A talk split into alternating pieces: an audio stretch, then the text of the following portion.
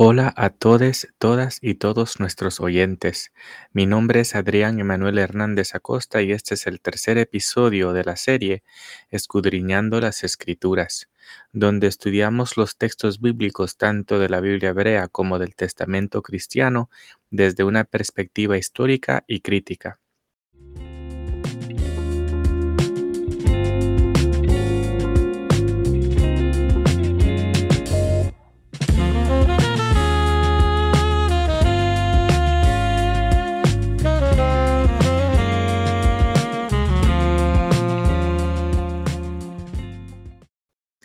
Quiero empezar explicando por qué saludé de la manera que lo hice, dirigiéndome a la variedad de géneros, todes, todas y todos, no tan solamente porque es lo correcto en cuanto al respeto que todas las personas merecen, incluyendo todas, todas las que nos oyen, sino también porque en este episodio vamos a discutir la variedad de voces en la Biblia hebrea con respecto a la visión que tienen de Dios y eso incluye una visión enmarcada por cuestiones de género.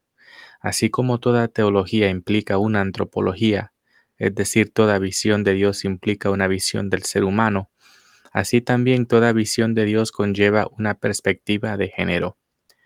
Vamos a ver esta dinámica de lleno en los primeros capítulos del libro de Génesis, en particular en las diferencias entre las dos historias de la creación y si son dos distintas, relatadas en los capítulos 1, 2 y 3 de Génesis.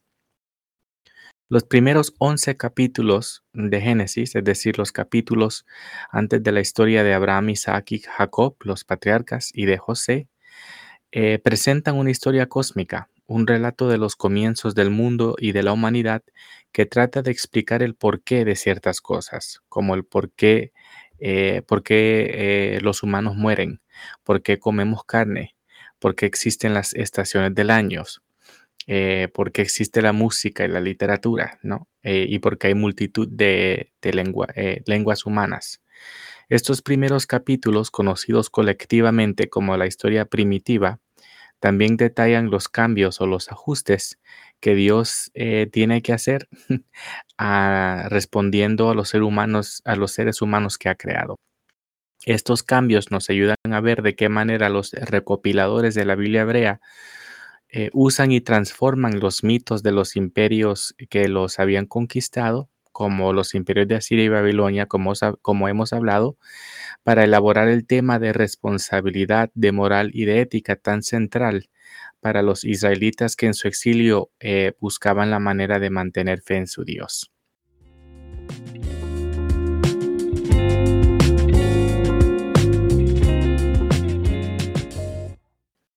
Los estudiosos de la Biblia hebrea plantean como hipótesis por lo menos dos distintas escuelas teológicas, por decirlo así, que, forman el material de la historia cósmica, eh, que proveen el material de la historia cósmica. La escuela sacerdotal, por una parte, y la escuela generalmente em, categorizada, digamos, como la, escuela no sacerdotal, que en verdad está compuesta por dos escuelas, eh, una conocida como la escritor jehovista eh, y otra eh, conocida como la escritor eloísta. Los escritores jehovistas y eloístas, que son escuelas propias, ¿no? Eh, son llamadas de tal manera porque usan los nombres Jehová y Elohim respectivamente para identificar al Dios de los israelitas. En el caso de la escuela del escritor jehovista, eh, el nombre de, Jehová, y en el caso del escritor eloísta, la escuela del escritor eloísta, em, Elohim. Existe una cuarta escuela llamada la escuela deuteronomista, pero esa no figura mucho en estos primeros capítulos de Génesis, sino más bien en el libro de Deuteronomio, eh, las narrativas monárquicas que vienen a ser eh, primera, segunda Samuel, primera, segunda de Reyes y primera, segunda de Crónicas y también el libro de Jeremías. Em, la escuela sacerdotal, para poder identificarlo un poco, tiene una visión más monoteísta y abstracta de Dios y le interesan mucho los ritos y las generaciones o listas de descendientes. Cada vez que tú ves en el Pentateuco Em, esas listas de y fulano tuvo como hijo a Mengano y Mengano tuvo como hijo a Sutano y fueron 40 eh, años su vida, cosas así, eso proviene de la escuela sacerdotal. El escritor jehovista, en cambio, tiene una visión más antropomórfica de Dios, una en la que Dios va respondiendo em, de acuerdo con las acciones humanas. No hay como un, un baile entre, entre Dios y su creación y ambos van aprendiendo cuáles son las responsabilidades que se tienen uno al otro. Por ejemplo, el capítulo 1 de Génesis, el cual es atribuido a la escuela sacerdotal eh, y que usa Elohim para em, referirse a Dios, presenta Elohim, em, presenta un Dios que con su mero hablar ordena el caos del mundo. La mayoría de los mitos de creación de pueblos aledaños, en cambio, destacan un acto de procreación divina. Aún un mito egipcio, en el cual el dios también crea con su hablar, incluye un acto seguido de procreación. En Génesis 1, em, no parece haber ningún esfuerzo demasiado forzado, como si desde su altura lejana Elohim hiciese todo sin sudar ni una gota. Además, de la escuela sacerdotal hay un ordenamiento preciso en la creación, ¿no? La precisión y el ordenamiento también son cosas que son eh, propiamente em, características de, la escuela sacerdotal. Los últimos tres días, por ejemplo, de la creación, em, tienen sus respectivos paralelos en los primeros tres días. Cuerpos celestiales del cuarto día para mantener la separación de la luz y la oscuridad. Em, del primer día, aves y peces del quinto día para llenar el cielo y las aguas separadas en el segundo día y la creación de animales y humanos en el sexto día para poblar la tierra y comer la vegetación hecha en el tercer día. Eh, como una pequeña serie de muñecas rusas, este último paralelo contiene otro paralelo. Eh, Elohim les da a los animales toda planta verde para comer, mientras que a los humanos toda planta con semilla, o sea, frutas y vegetales. Eso se encuentra en los versículos 29 y 30 del primer capítulo. Entonces, de acuerdo con esta versión o esta visión de la creación, la que encontramos en el capítulo 1 de Génesis, Dios creó o Elohim creó al ser humano vegetariano. También creó al ser humano a, su imagen y semejanza. Versículo 27 dice, hombre y mujer los creó. Este versículo se ha usado para justificar una visión binaria eh, y por ende empobrecida de género, de que fuera de hombre y mujer no existe. Em, es una interpretación del texto, no lo voy a negar, eh, pero también hay otra interpretación posible de ese mismo texto, una en la cual la creación tanto del hombre como de la mujer a la imagen y semejanza de Dios como el reflejo eh, de una visión teológica en la cual Dios ni es exclusivamente hombre ni exclusivamente mujer. Al contrario, todo género humano refleja la imagen y semejanza divina. A su nombre damos gloria. Ahora, esta visión es muy diferente a la que encontramos en la otra historia de la creación, en Génesis 2 y 3, la cual es atribuida por los catedráticos al escritor jehovista. En esa segunda historia, la mujer y no el hombre es la cima de la creación, Sí, la mujer como cima creativa eh, y no como ocurrencia improvista, como algunos piensan cuando leen eh, esa versión. Es la creación de la mujer que completa el acto eh, creativo divino en la segunda historia, pero es hecho del costado de Adán. Y la prohibición, sí que está complicado el, tema. Y la prohibición de no comer del fruto del árbol del conocimiento del bien y el mal, del cual hablaremos un poco más, más luego, le es dada a ella por Adán, no por Dios directamente. Las palabras que ella usa cuando habla con la serpiente son distintas a la que Dios le da a Adán directamente. Uh, kind of horrible game of telephone, you know, yikes. Um, en esta segunda historia de la creación, Dios literalmente hace o forma con sus propias manos al ser humano.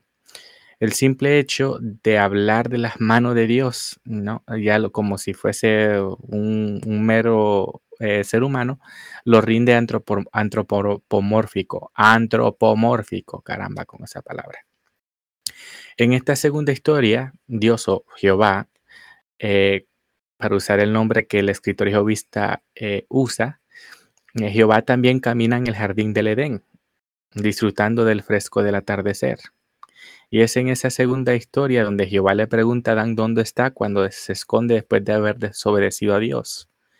Además, el escritor jehovista es el que nos da las historias de Caín y Abel en el capítulo 4 y de la Torre de Babel en el capítulo 11. En ambas historias encontramos una crítica del urbano. En la historia de Caín y Abel es la ofrenda del pastor de ovejas, la de Abel, y no del agricultor Caín como proveedor de sociedades asentadas en vez de nómadas, que es vista con agrado. Igualmente, en la historia de la Torre de Babel es la conglomeración de los seres humanos que le desagradece a Dios. Esta visión romántica del campo y de la vida rural en vez de la vida citadina sigue a lo largo de la Biblia hebrea y se intensifica con los profetas literarios, aun cuando estos ya viven en exilio imperial. De hecho, esa visión romántica puede ser una respuesta en contra de la situación en la cual se, encuentran, eh, como una crítica de la vida citadina conglomerada imperial, ya sea de egipcio, de asirio, de Babilonia. Es, que es el escritor jehovista también el que nos da una razón por la cual comemos carne, presentando el acto como una concesión divina en el pacto con Noé en el, capítulo 9 de Génesis. Eh, Jehová básicamente le dice a Noé, puedes comer de todo ser que se mueve con tal de que no comas eh, su sangre ni tampoco derrame la sangre de otro ser humano. No tenemos la primera prohibición eh, del homicidio. Ahora, la historia de Noé y en particular la del diluvio tiene un antecedente fascinante en una historia llamada la Épica de Gilgamesh, un poema de Mesopotamia que relata la amistad entre un rey sumerio llamado Gilgamesh y su rival hecho compañero llamado Enkidu. Digo un poema mesopotamio porque, aunque la versión más completa que tenemos es la versión asiria descubierta en el siglo XIX en las ruinas de Nínive, ¿sí? la Nínive del libro de Jonás, capital de Asiria, la versión más antigua que tenemos es la versión babilonia, la cual nos remite al año 1800 antes de la era común. Bueno, es en la segunda mitad de ese poema épico donde encontramos la historia de un hombre inmortal llamado Utnapishtim, a quien los dioses le conceden inmortalidad por haber sobrevivido un gran diluvio. Como Noé, Utnapishtim también construye un arca, salva a su familia y los animales y le ofrece sacrificio a los dioses después de, eh, que se seca la tierra.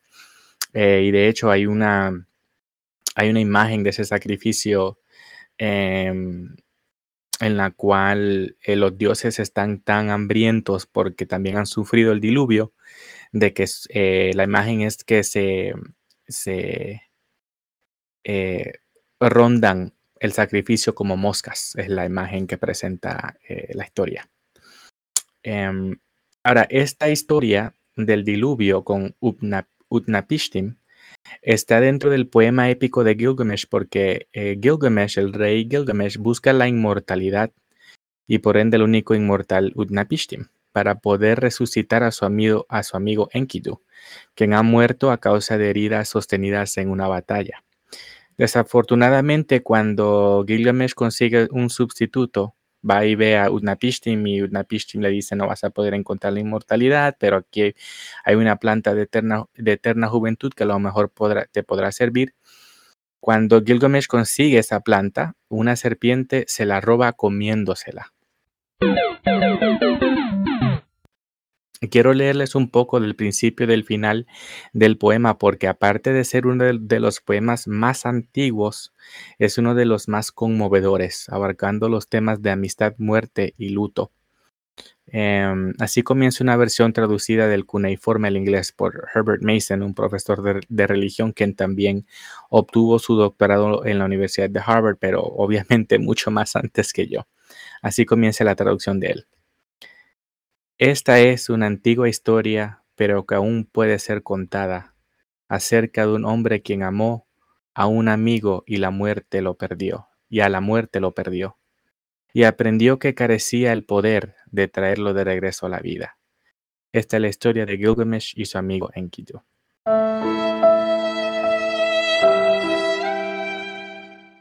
Es el, digamos, el prefacio, por decirlo así, mm, del poema. Y el poema termina de la siguiente forma. Otra vez voy em, dando la versión de Herbert Mason em, que voy traduciendo del inglés al español.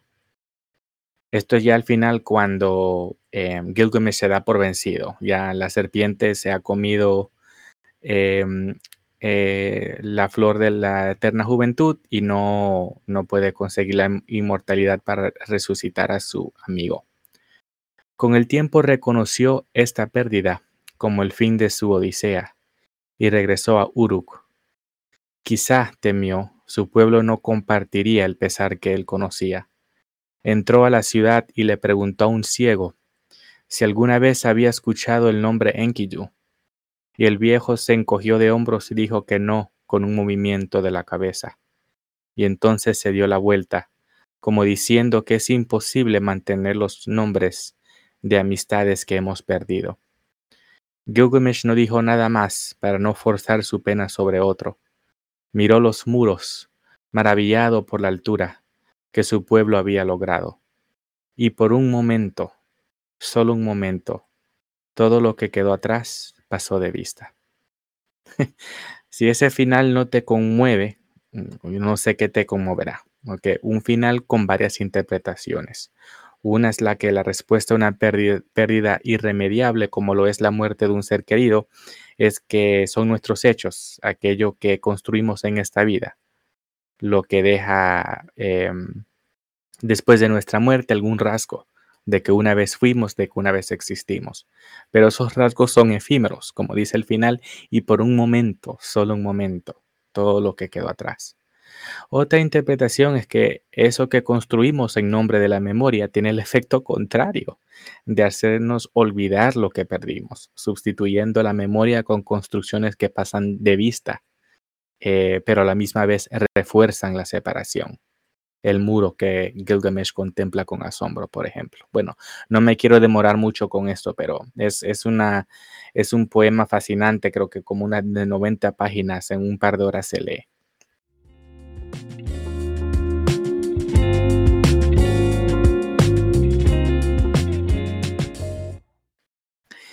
El poema épico de Gilgamesh, sin embargo, no es el único antecedente a la historia primitiva de Génesis.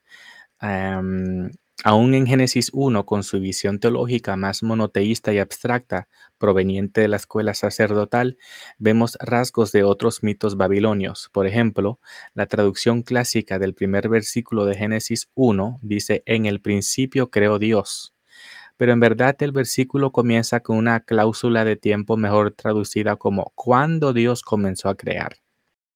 Esto, en otras palabras, no es una creación ex nihilo, es decir, una creación de la nada, sino más bien una creación como imposición de orden sobre el caos. El poema babilonio de la creación, conocido como eh, Enuma Elish, también comienza con una cláusula de tiempo. Cuando en lo alto, de hecho, las palabras Enuma Elish quieren decir precisamente, eh, precisamente eso, cuando en lo alto. el título es, son las primeras palabras del, poema. Ese poema babilonio detalla cómo dos dioses, Apsu y Tiamat, que surgen primero de las eh, primordiales aguas frescas y saladas, tuvieron hijos que después quisieron destruir porque no los soportaban. Me imagino cuántas madres y padres han sentido así eh, alguna vez eh, y ahora a lo mejor con, el huracán que está pasando y todos encerrados en la casa. Bueno, estos hijos se reunieron y pusieron a Marduk, que es un dios de la tormenta, como líder de batalla en contra de su madre Tiamat. Marduk acepta el eh, liderazgo con condición de que él va a seguir reinando entre sus hermanos después que derrota a Tiamat. Este dios de la tormenta, Marduk, derrota a Tiamat al hacer que un viento, una ráfaga, entre por su boca y la infle, para poder matarla con una flecha que le traspasa el cuerpo. Con el cadáver de la madre, entonces, Marduk crea el mundo. Con una mitad de su cuerpo hace el firmamento del cielo para tapar las aguas primordiales de arriba, y con la otra mitad hace la tierra para mantener las aguas primordiales por fuera, como una burbuja, ¿no? Em, a diferencia de Numa Elish, en Génesis 1 no hay pelea alguna entre dioses. Dios se presenta solo y soberano, como hemos discutido en el, eh, episodio anterior. pero las secuelas de una pelea se pueden notar en el versículo 2 eh, del primer capítulo que dice, había tinieblas sobre la faz de abismo y el viento, eh, traducido de la palabra hebrea rua, se movía sobre la faz de las aguas. Primero, la palabra para abismo, teom, comparte la raíz de la palabra tiamat. Y el hecho de que le falte un artículo definido abismo, o sea, no dice la faz del abismo, sino la faz de abismo, sugiere que abismo puede ser un nombre propio, un, nombre para, digamos, una deidad, una divinidad un poder. Hay una resonancia entonces entre Tiamat de Numa Elish y abismo de Génesis 1. Segundo es que el viento o Rua, que se traduce como espíritu de Dios, pero que debe ser traducido más como eh, simple viento o ráfaga, se asemeja al viento que Marduk en Numa Elish usa para matar a Tiamat. Así que los recopiladores de la Biblia hebrea y en particular la escuela sacerdotal en este capítulo va usando y transformando el material babilonio eh, para presentar su propia eh, perspectiva acerca de la creación. Pasando al capítulo 2 y 3 de Génesis, donde encontramos la segunda historia de la creación, vemos que hay un jardín, dos árboles, el de la vida y el del conocimiento del bien y el, mal, una serpiente que habla, unos querubines con espadas de fuego. O sea, estamos en otro mundo al de Génesis 1. Nada de esto está en Génesis 1, pero sí son centrales para el Génesis 2 y 3. Eh, comienza Génesis 2 y 3 o esta segunda historia de la creación comienza de la misma manera Génesis 1, Génesis 2, 4b dice, en el día que Jehová creó la tierra y los cielos. O sea, comienza con la misma cláusula de tiempo, pero ojo, poniendo la tierra antes de los cielos, queriendo con ello decir que en esta segunda historia hay un énfasis más en lo terrenal que en lo cósmico, porque Génesis 1 dice, em, creó los cielos y la tierra, pone los cielos antes de la tierra, pero en Génesis 2, 4b es la tierra y los cielos. Em, también en, este, eh, en esta segunda historia de la creación, Jehová forma a Adán de la tierra. Aquí hay un juego de palabras en hebreo. Adamá quiere decir tierra o la tierra en hebreo. Así que eh, Jehová forma a Adán de Adamá. Adán entonces es tanto literal como lingüísticamente un ser terrestre. Jehová en este segundo capítulo, a diferencia de Dios Elohim en, el primer capítulo, se preocupa por Adán, pensando a sí mismo que le hace falta un compañero. Así que, le, eh, hace del, mm, del hueso de Adán a la mujer. Después que ambos pecan al comer del fruto del árbol del conocimiento del bien y el mal, eh, Jehová dice en el capítulo 3, versículo 22, ahora que el ser humano es como uno de nosotros, otra vez ese nosotros, ese plural divino, cuando Dios se refiere al consejo divino de Dios, esos seres divinos. Eh, sigue el versículo, conociendo el bien y el mal, mantengamos el árbol de la vida lejos. En otras palabras, no quiere que se conviertan en inmortales. De hecho, el árbol de la vida no figura de manera prominente en esa historia, solo para notar que existe el principio y para alejar a los humanos al final de ella es el árbol del conocimiento del bien y del mal que genera el dilema narrativo. No, el árbol del conocimiento del bien y el mal es más central, digamos, que el, que el de, la, de la vida en, en, eh, la Biblia hebrea. Naum Sarna, un estudioso de, la Biblia hebrea que murió hace unos, unos 15 años, eh, arguyó que la razón por la cual el árbol del conocimiento del bien y el mal figura más en el cuento que el de la vida es porque para los recopiladores de la Biblia hebrea el tema de la moralidad es más importante que el de la inmortalidad. Como vimos con el poema de Gilgamesh, eh, en otros cuentos de pueblos aledaños encontramos eh, un árbol de vida y la odisea por encontrar la inmortalidad. Eh, pero el árbol del conocimiento del bien y el mal parece propiamente israelita. De que yo sepa, no hay paralelo en otras historias de pueblos aledaños. Pero mm, a lo mejor alguien, alguien sabrá de algún ejemplo. Eh, el saber el bien y el mal eh, para el texto de la Biblia hebrea conlleva responsabilidad, ¿no? Y por eso son em, no caen en una, en, un, en una naturaleza pecaminosa como la interpretación cristiana va a sobreponer al texto, pero sí tienen que morir, no mueren físicamente. Hay, una responsabilidad que tiene consecuencias. Em, y esa carga de responsabilidad es lo que hace de los humanos a la vez semejantes a Dios y sujetos a sus leyes y consecuencias. De modo que cada uno de los cuentos que sigue, Caín y Abel, Noé y el diluvio y la torre de Babel, se profundizan en la cuestión de responsabilidad. No. Para la historia de Caín y Abel, la pregunta em, central es cuál es mi responsabilidad con respecto a, mi prójimo. Y la palabra hermano em, se repite mucho en esa historia. Para el diluvio, cuál es mi responsabilidad con respecto a mi familia, y al mundo natural, en particular los animales. Y para la Torre de Babel, ¿cuál es mi responsabilidad con respecto a la sociedad, particularmente en su organización imperial? ¿no? Para la historia eh, de la Torre de Babel, la respuesta es clara, juicio divino y confusión de lenguas. En estos cuentos, eh, Dios también va aprendiendo cuál es su responsabilidad con respecto a lo que ha creado, en particular a los seres humanos cómo, cómo les habla y les aconseja, qué les permite comer, etcétera, etcétera. Y ese drama sigue a lo largo de la Biblia hebrea, especialmente con los profetas literarios. Eh, si les interesa profundizarse más en, partes o libros específicos de la Biblia hebrea, déjenme saber para adentrarnos más en estos temas, eh, porque nos faltan dos episodios más de fundamento y esos eh, van a estar enfocados en el testamento cristiano. De hecho, el próximo eh, episodio, eh, en el próximo episodio vamos a comenzar con un repaso panorámico del testamento cristiano. Aquí los espero.